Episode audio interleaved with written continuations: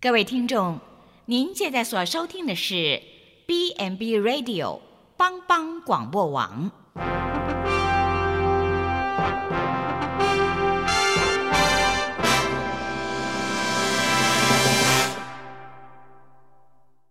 即将为您播出的是由李希昌主持的《由我照你》。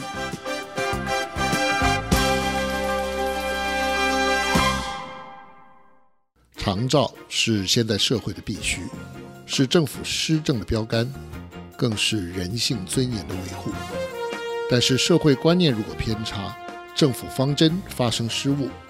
价值失衡扭曲了人性，谁会是重罪独行的守望者呢？请收听由李希昌所制作主持的《有我照你》。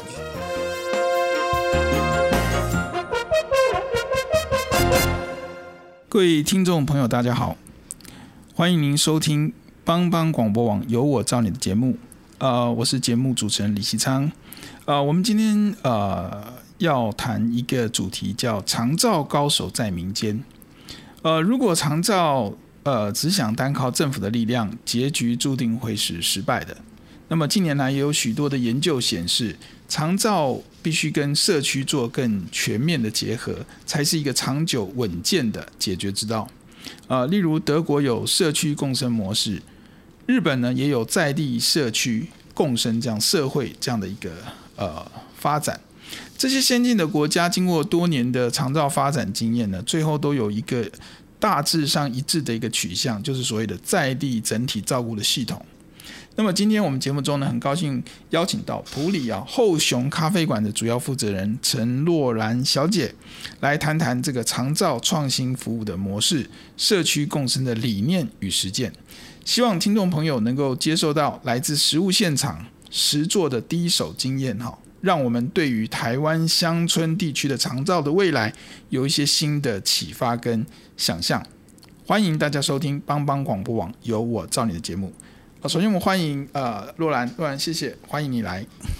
各位听众，大家好。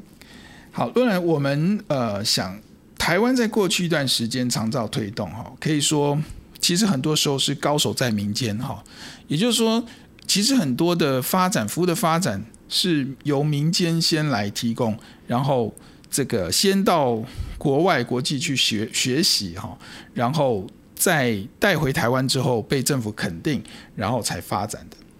那么近年来特别有一个议题哈，就是所谓的社区共生哈，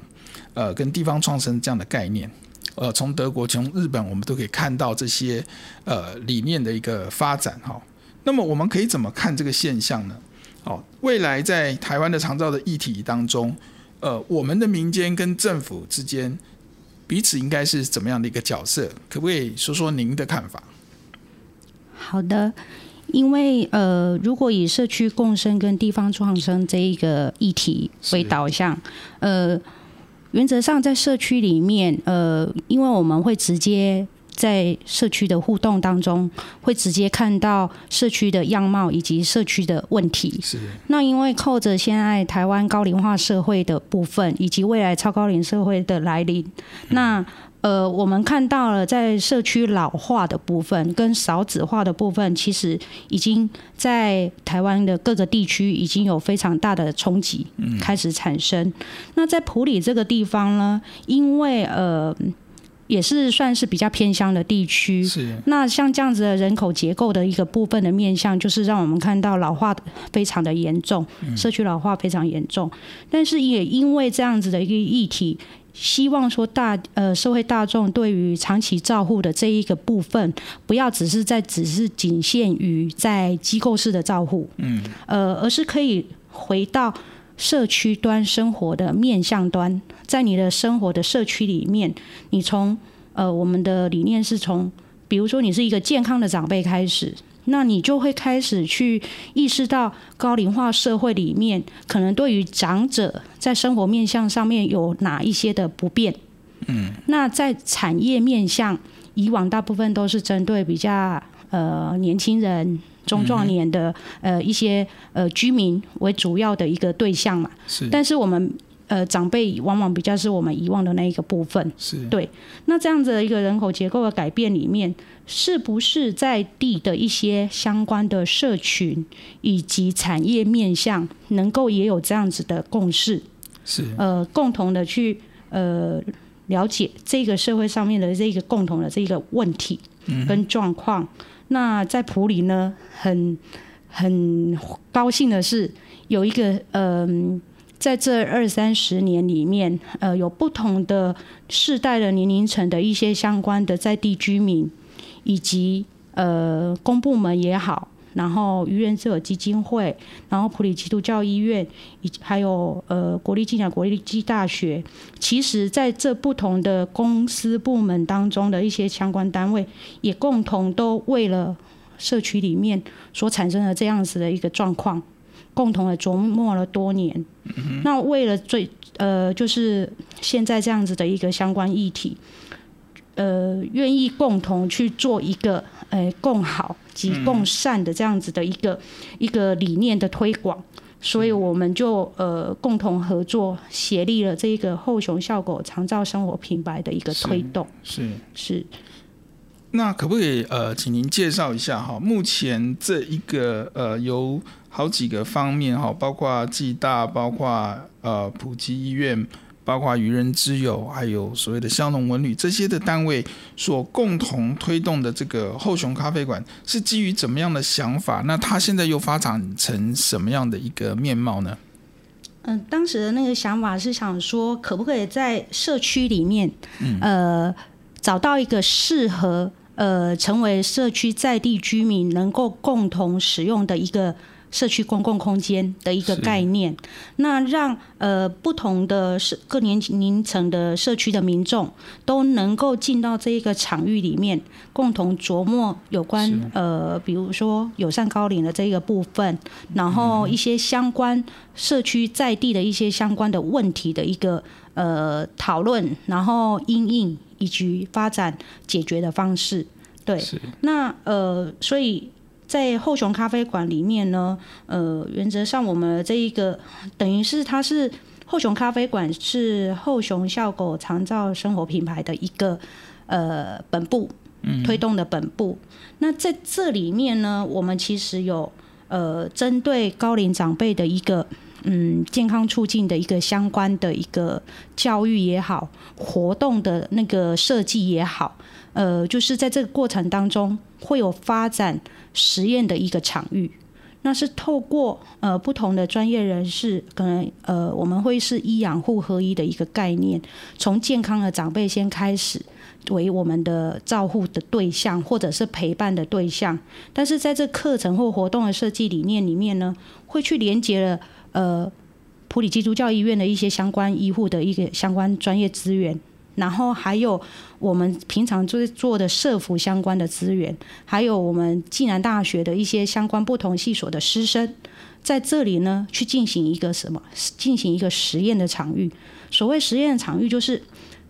针对长辈的照护上面，我们设计的课程有别于以往。公部门，比如说在社区里面设置呃巷弄溪啦，然后或者是一些失智的一些照顾据点呐、啊，这是属于政公部门的一些设置的据点，但是他们也有强调在活动跟课程的规划上面的一个重要性。但是我们有别于这一个的部分，是我们是采用呃课程包裹式的一个设计，然后跟实验。这个主要是让呃透过设计的过程当中，去针对嗯、呃，应我应该这么说，就是我们那个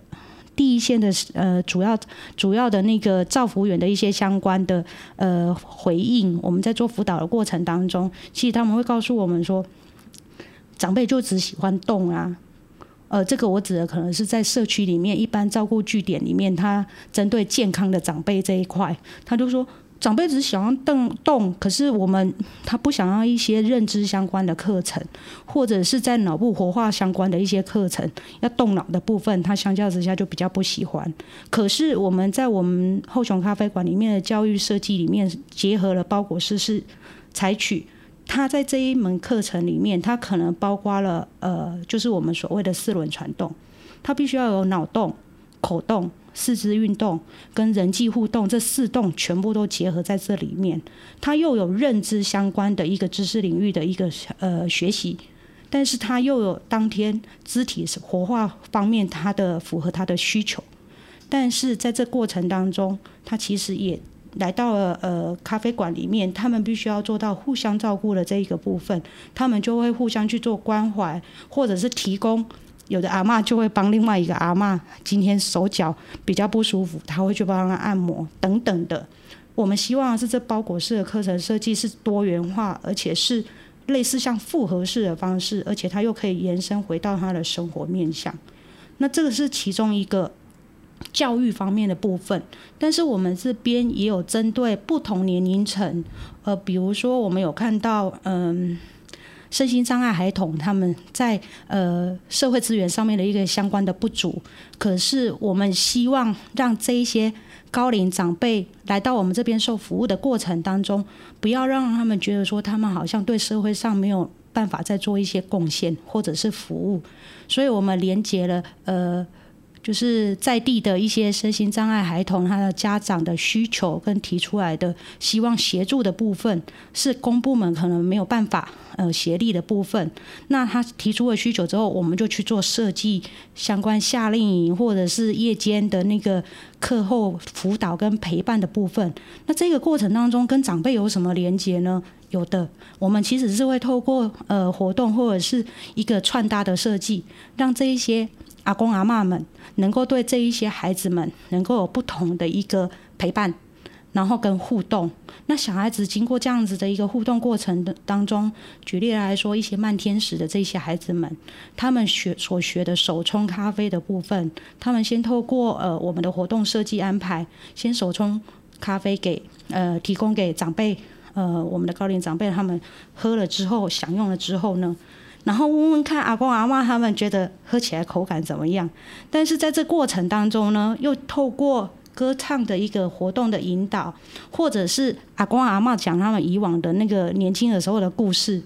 我们做了一个很大的尝试，就是其实我们也会担心这些孩童会不会因为阿公阿嬷年纪比较大就排斥。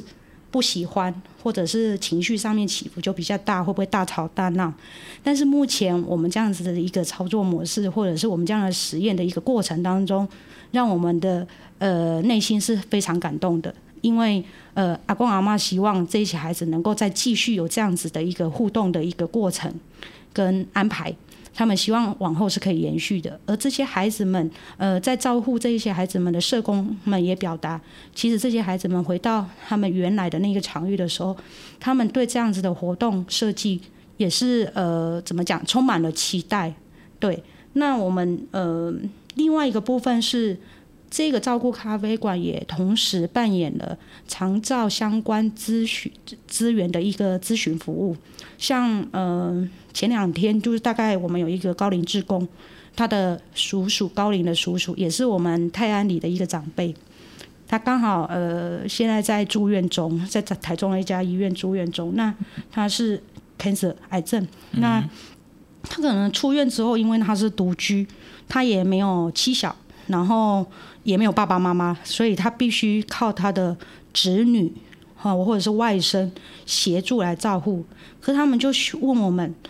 我可不可以申请什么样的长照二点零的服务，让他可以在出院了之后可以做个无缝接轨，就是居家的服务。嗯哼。后来我们跟他聊的过程当中，问他们说：“那你们知不知道，你们还在住院阶段，医院可有一个出院准备中心，其实是可以提供这样子的服务。”呃，没有没有想到，真的很多社区的居民，其实在这样子的市能率上面是非常的低了、低落的，所以这也会延伸到呃，我们希望我们在我们自己的馆内每一个月办理的夜间在宅沙龙的一些相关的议题主题上面，其实是能够安排不同的议题，比如说我们。年初的时候，呃，就通过那个病人自主法的这个部分，我们就跟社区的民众去分享这一个主题。嗯、那比如说相关的长者或者是失能的呃个案，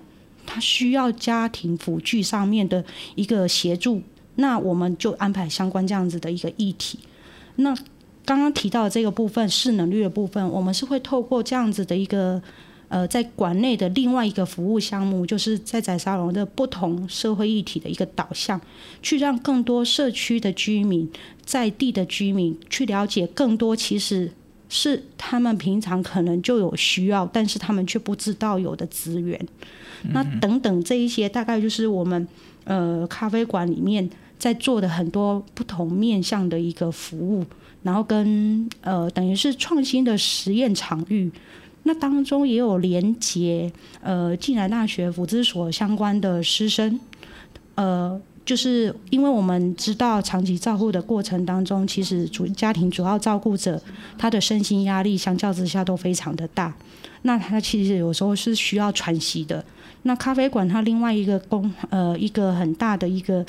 服务是提供喘息的机会。呃，跟时间跟场域，那另外一个部分就是办理家属支持团体相关的一个课程或者是团体活动。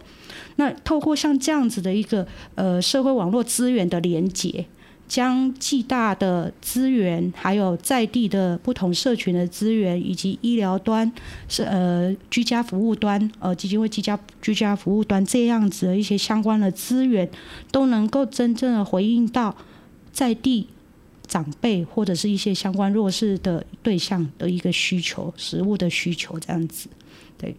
OK，哦，我我真的没想到，呃，我我刚才以为你要谈的是怎么卖咖啡哈，这个咖啡馆，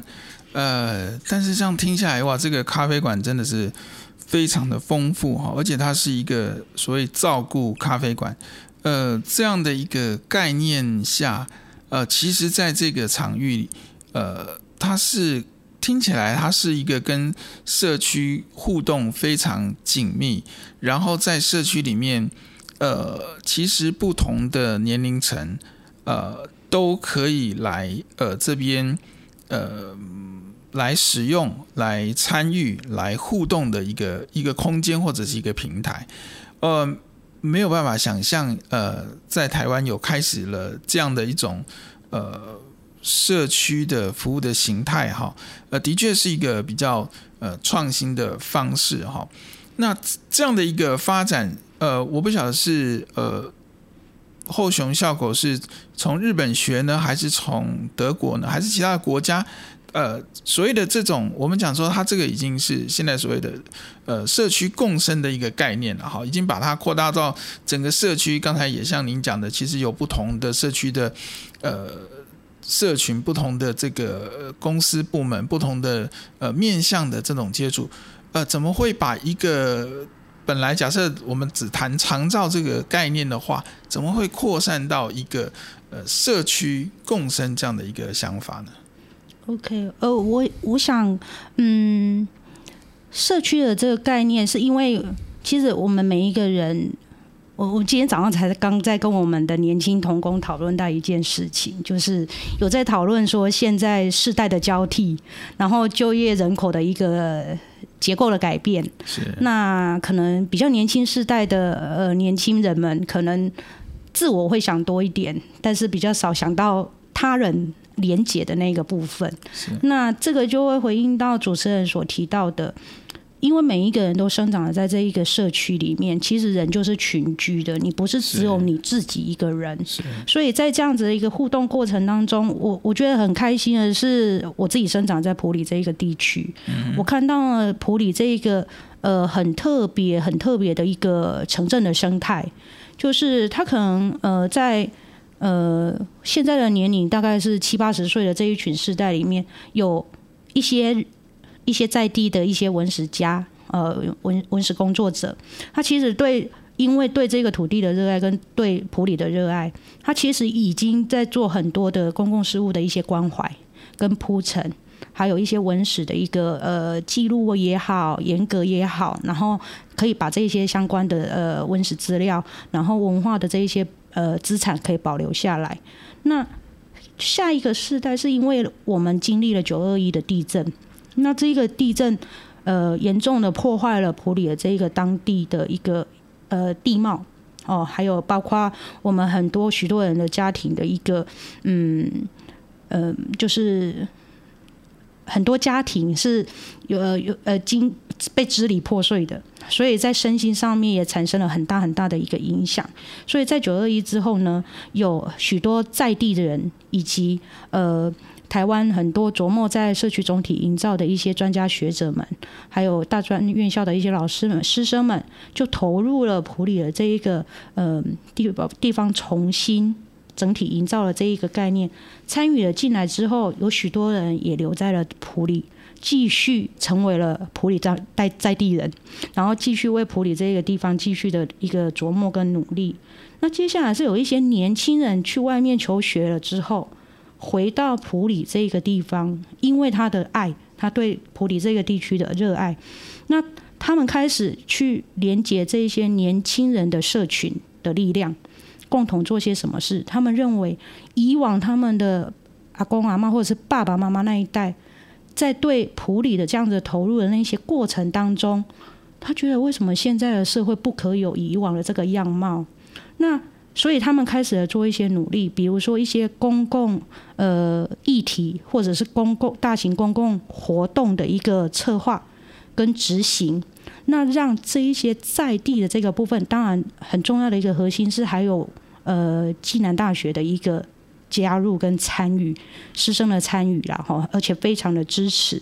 那用用这样的资源连接的部分呢，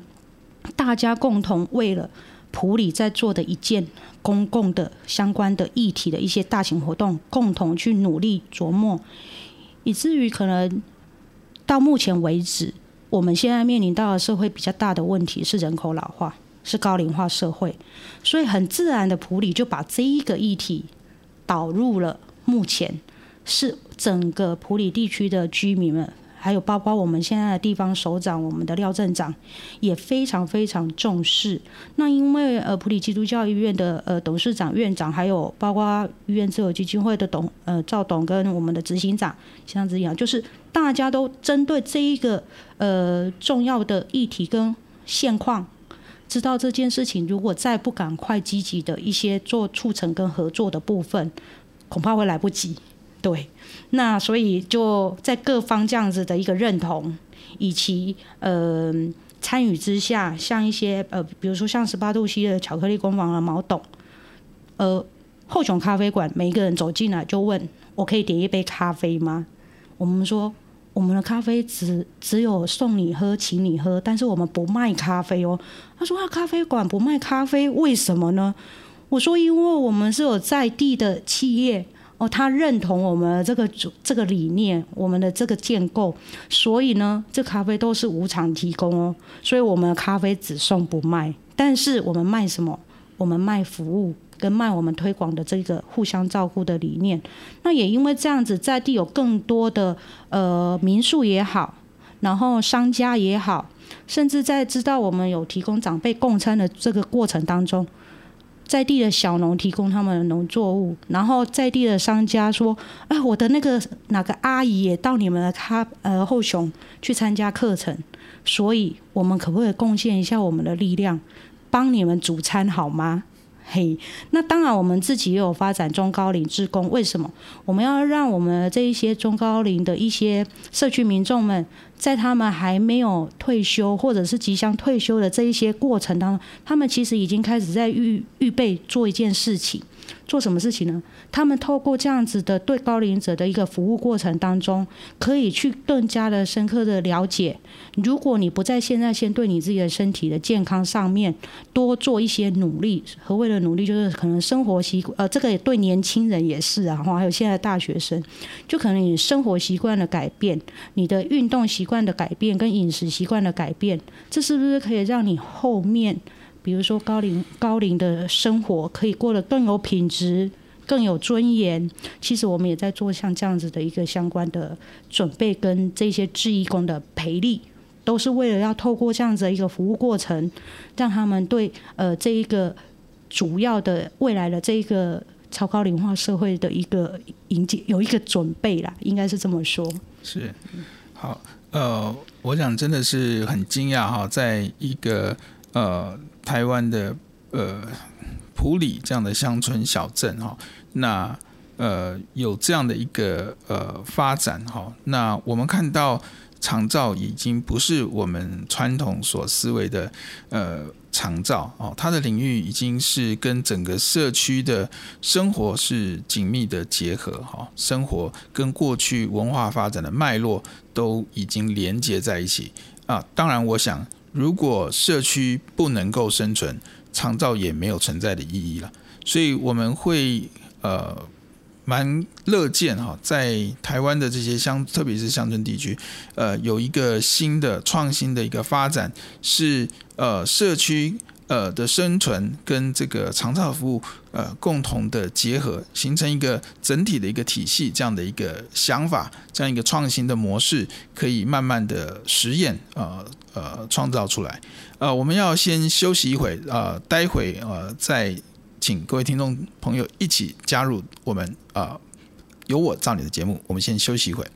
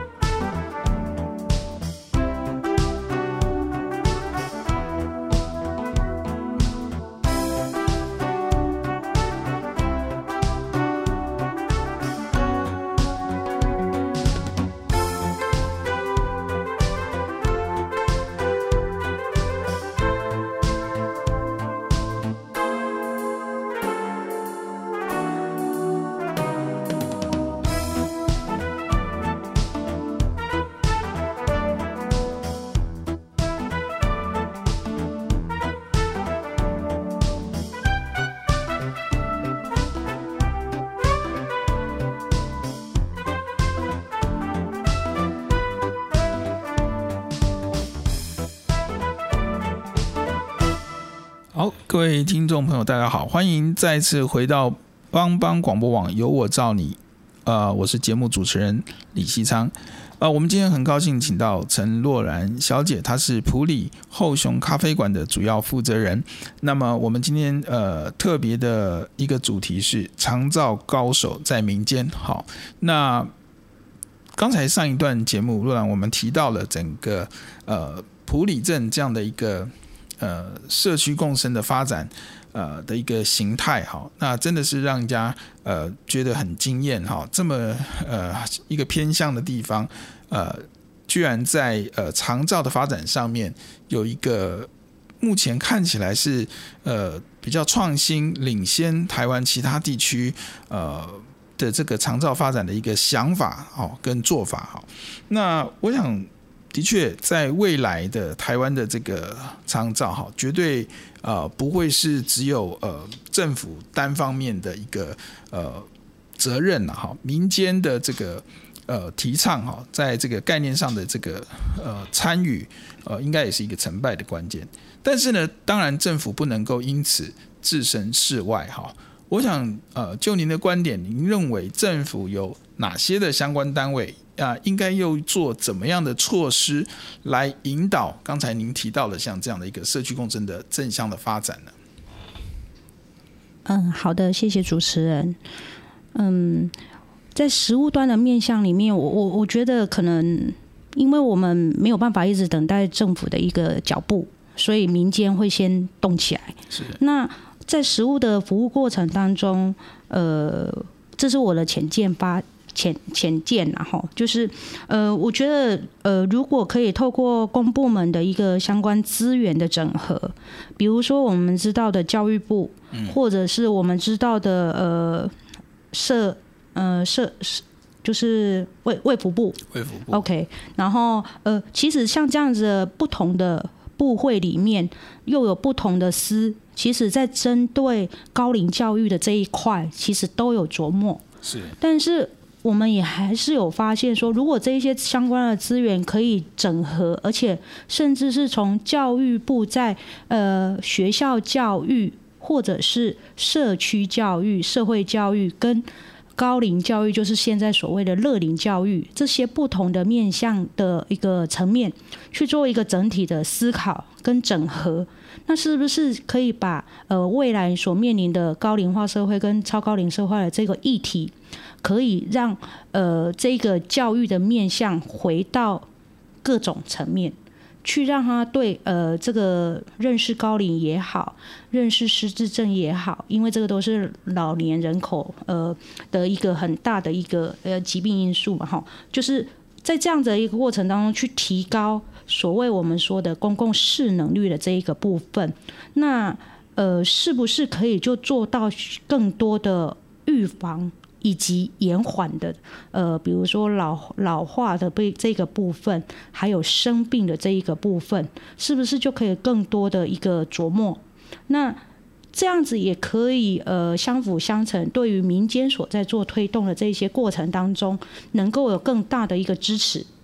那。也能够相较之下，我们在做第一线的服务或者是推动的过程当中，有更多的社区民众或者是大众们，能够有更有共同的价值观这件事情，知道这件事情是重要的。年轻人不再认为说，老人看到老人就闪得远远的，因为觉得他身上有味道，觉得他讲话就是动作就是慢，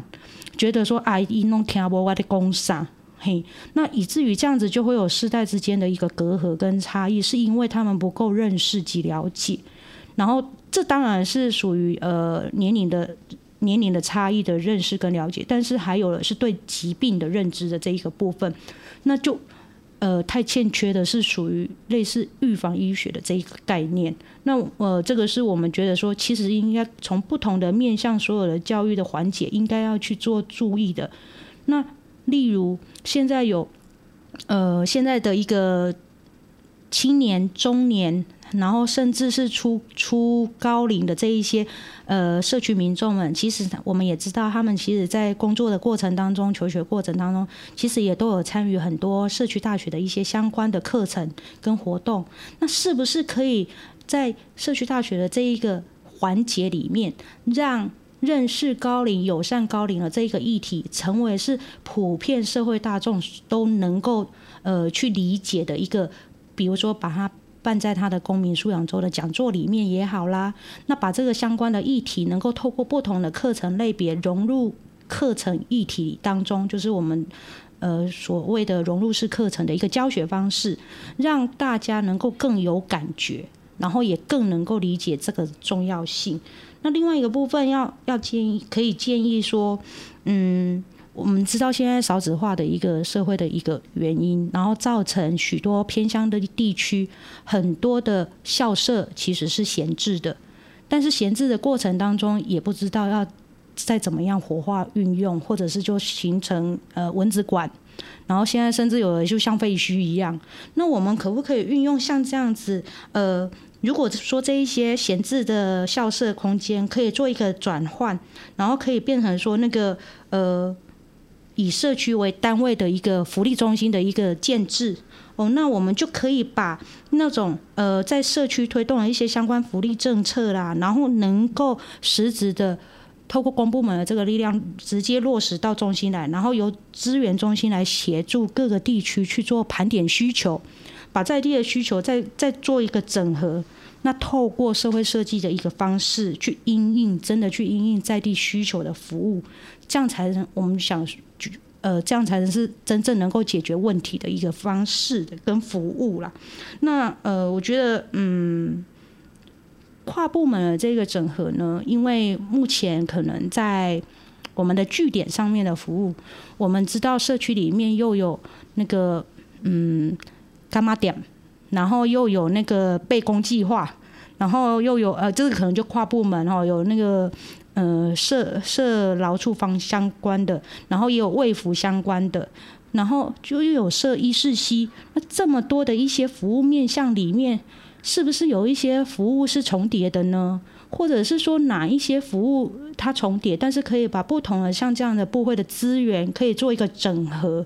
那去因应。这样子的资源整合，可能在经费上面是不是能够就有一些更大的弹性？是真的因应在地需求，是交通接送的一些相关问题啦，或者是长辈的这是一些公餐，但是因为经费不足，所以就呃有一餐没一餐的这一些相关的问题，我觉得这个都可以去，嗯、这个是我们现在目前在。在地的社区里面发现比较大的一些相关问题，可能也是需要说，呃，政公部门的部分会因为民间开始在做的一些连结跟服务，那去发现，还有包括实际这些服务据点所去服务的过程当中发所发现的一些相关问题跟面向，能够去做一个整合性的思考去以及因应，这个是我提出来的一个小小的见解，这样。好，呃，我想在呃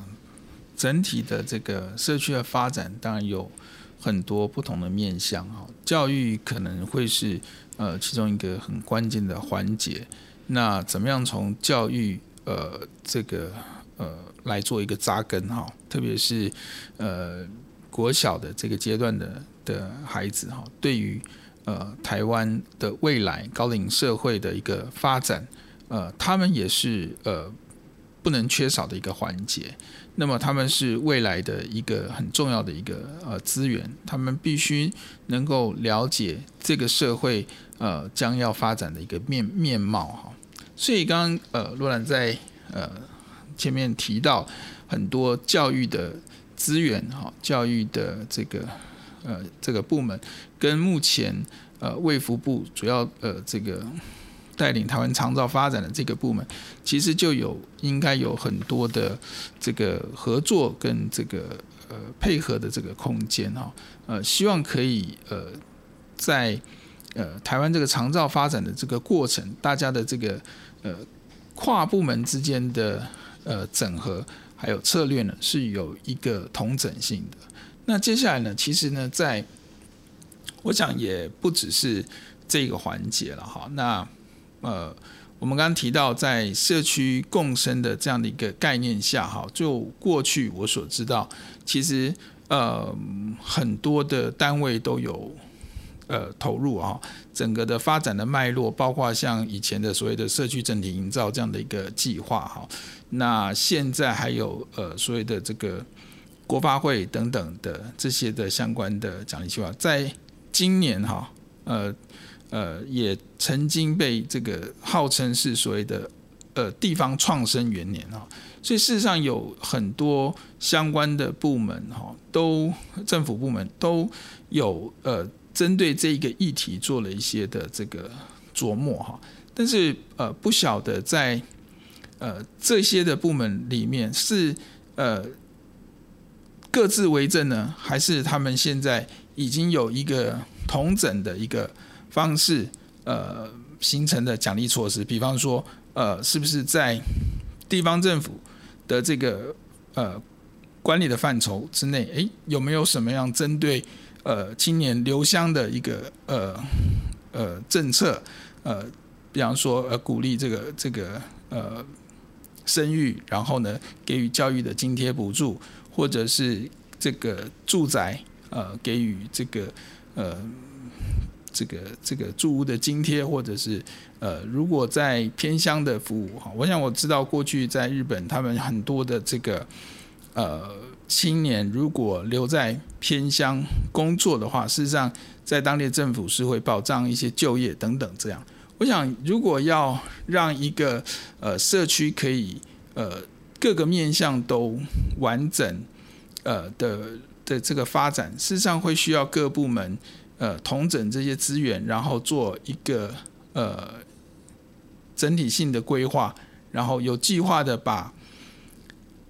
呃，我们目前这个老化的社区的相关的问题，做一个呃一次性的解决。当然，照顾只是其中的一个面向。我们刚刚提到的，就是好像在生活当中，在呃生日常的生活支持啊，食衣住行，其实还有好多的面向是要一起被统整解决的。那政府是不是可以有一个呃奖励，或者是？呃，一个办法哈，让民吸引民间的投入跟参与哈，我想这个可能是呃，我我们会期待看到的，因为呃，民间如果有心，但是呃没有施力点，或者是没有一个引导，也许可能就很可惜，就是呃做起来会比较吃力，或者是这个就 呃这个怎么讲呃事倍功半哈，那么。我不晓得，呃，洛阳会觉得说，呃，目前你你所知道的政府部门还有没有什么一个比较具体的措施，正在引导的这个地方政府跟地方的这些呃机构哈，有一个共同的社区整体的这个呃照顾体系的一个发展的这样的一个呃做法或者是想法。嗯，好的，谢谢主持人。嗯。我想，其实政府在这一块也非常非常的琢磨啦。所以在今年，呃，就是呃，国家呃国卫院，国卫院，呃，就是我们有一群专家学者们，是呃，其实，在整个台湾呢，就选定了有大概有五六个不同的县市乡镇，其实去做一个不同的一个呃实地的一个交流跟访查，那。很荣幸的是，普里基督教医院跟原子友呃基金会还有暨大所共同合作的这一个后熊效果的这个长照生活品牌这一个模式呢，也被选定为其中一个了解的对象。那呃，公部门的这个部分，其实也对我们现在目前这几个组织之间的一个连接在地网络的这一个呃。在长照、长期照护的这个部分的一个琢磨跟发挥，呃，了解了之后也觉得有很多觉得怎么可能可以做成这样？是是因为在这个过程当中，当然这个这个网络的一个建制，它需要取决于很高度的彼此的信任，对，以及无私这件事情，是。是为了真的是在地的一个共生跟共好这件事情，嗯、那。公部门的部分是有，因为我们现在在操作的这个模式，有提说，那我们如果去设置一个相关的计划经费，那由你们来做这样子的实际操作，可以给你们这样更多不同的一个资源的一个进驻，那有没有可能未来可以发展成一个呃台湾属于台湾样貌的一个 model？或者是可以分享到不同的县市里面，去将这一个概念、这一个理念去做一个推广跟分享。但是我必须要说，这个还是得要回回归到在地的连结性上面。而举例来讲，呃，透过这一个主题，我们回应的是，我们刚好前一个礼拜去参加高雄的乐乐林展的一个展，呃，推广。是。那不管是在地。高雄的一些相关的呃 NGO 或 NPO 的团队，或者是呃一些企业主，他本身是设置在呃台北，但是他想要到高雄去发展。他经过我们分享这一个后熊效果的理念之后，跟我们在推动的相关事务，他们表示是不是可以邀约我们一起共同到高雄的这个地方，跟他们一起合作，是去在。等于是把后熊笑狗从普里复制到高雄地区。那呃，我必须要讲这个理念，这个呃宗旨绝对是可以复制的。是。但是在行动的过程当中，因为它必须要连接在地性，对，以及在地的一个社呃社会资源，嗯，呃，不管是私领域的资源还是公领域的资源，其实这个都是需要长期的耕耘，是而且必须要做长期的陪伴。是，还有长期的一个沟通协调的一个过程，对。那这个分享这一段最主要的用意是要让大家理解，连公部门或者是一些民间的单位，他都觉得回应我们一句话是：那我们高雄这么大，怎么好像没有听过有人在做这个事情啊？是，对。那呃，必须要讲，因为这个社会。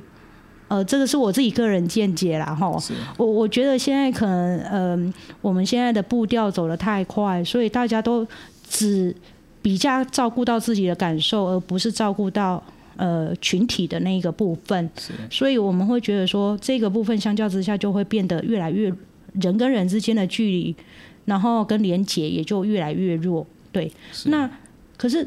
回归到国务院，为什么觉得说，哎？听完我们的一个相关的报告跟分享，嗯、他们觉得哎、欸、可行哎，那可行的过程当中，代表他也有认可其，因为我们有其中有分享到我们在在做的一些相关服务跟推动的过程当中，其实是因为我们不拿公部门的计划经费，是，所以我们其实被约束或者是束缚的那个部分，相较之下就比较少，是，那我们就可以把我们本来原来的设计。跟我们要执行的那个面向可以做的比较深入，而不会是因为可能计划中断了，没有经费的资源了，是我们就停摆了。是那呃，我想跨部会的这个部分，诶，政府是有发现这一个问题的，嗯，但是怎么样透过呃私呃就是民间的部部部门，然后跟公部门之间能够好好的有一个对话的窗口，跟沟通协调的那个面向，我我还是觉得这是非常非常的重要的。是，对，因为政策的拟定是为了要解决社会的问题。是。但是社会的问题能不能够真的被解决，其实应该是要让拟定政策的这一些专家学者或者是部会主管们能够有更深入的认识跟了解。是。那后熊效果还有一个部分在做的一件事情，就是呃，我们刚刚讲的是公部门，可是我们做针对年轻学子，比如说国小、国中、高中、大学的这些学生们。我们除了把相关的一些课程内容透过绘本、长照绘本的一个呃设计编辑跟呃课程课纲的导入到学校之外，我们另外是提供后雄咖啡馆的实验场域，让这一些不同年龄层的学童们、学子们，可以透过他们所学，或者是说，先让他们在课程的过程当中，先去接触到他们。先让他们等于预做有准备啦，吼，就是在未来面对高龄、超高龄化社会这件事情，他们能够冲击不要这么大。另外就是他们未来的就业市场，整个产业结构面一定会做，一定是会改变的。那这些过程当中，其实我们已经在跨年龄层的整合。那我们可以这么做，为什么公部门不能这么做呢？如果他做了资源整合这件事情，是我们把它这样子的想象，那其实。呃，如果是为了要共同追求这一件事情，我我我想这可能就需要有更好的一个呃讨论的一个方式，呃，或者是彼此沟通的这个模式，呃，是为了真正解决社会问题。是，好，我想这个是重点哈，这个是一定要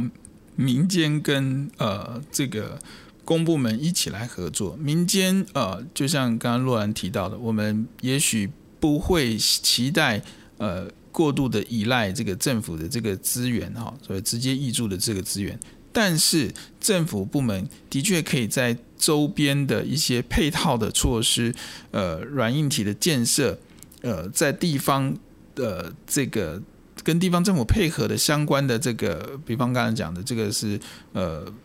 优待这个。就学了哈，年轻年轻人这个生育下来优待就学，优待他们就业等等这些的部分，来营造一个更适合呃发展的环境哈。也许对于我们所谓的这个社区民间所推动的这种呃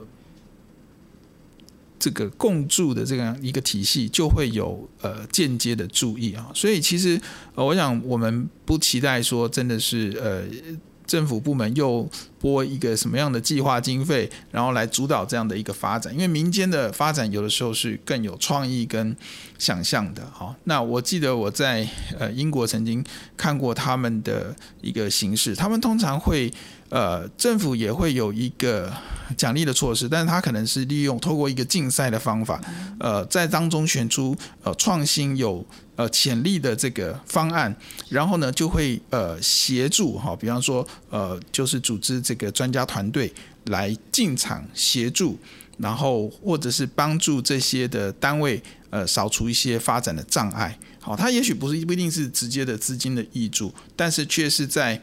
呃，这些民间单位的需要上面哈，他就给予一些必要的协助。其实我觉得这样更有意义，或者是他呃就媒合了、连接了这些民间单位跟企业之间的一个呃关联性哈，让呃这个社区的这个发展是呃在这个同整上面呃，他政府会扮演去扫除这些呃障碍，或者是呃建构一些更容易呃互动跟促进发展的这个平台。所以我想，这个是呃，的确是政府可以去思考努力的方向。那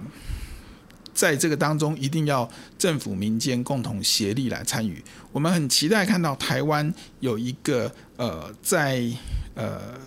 高龄或超高龄社会来临的时候，有一个呃令人感觉到亮眼、好令人感觉到幸福的一个呃新的这个长照生活的样貌哈。我们今天非常啊、谢谢后熊笑狗的这个呃陈若兰小姐来到我们的当中，分享了他们在呃这个创新的模式里面呃目前所呃经验的、所体会的一些的这个呃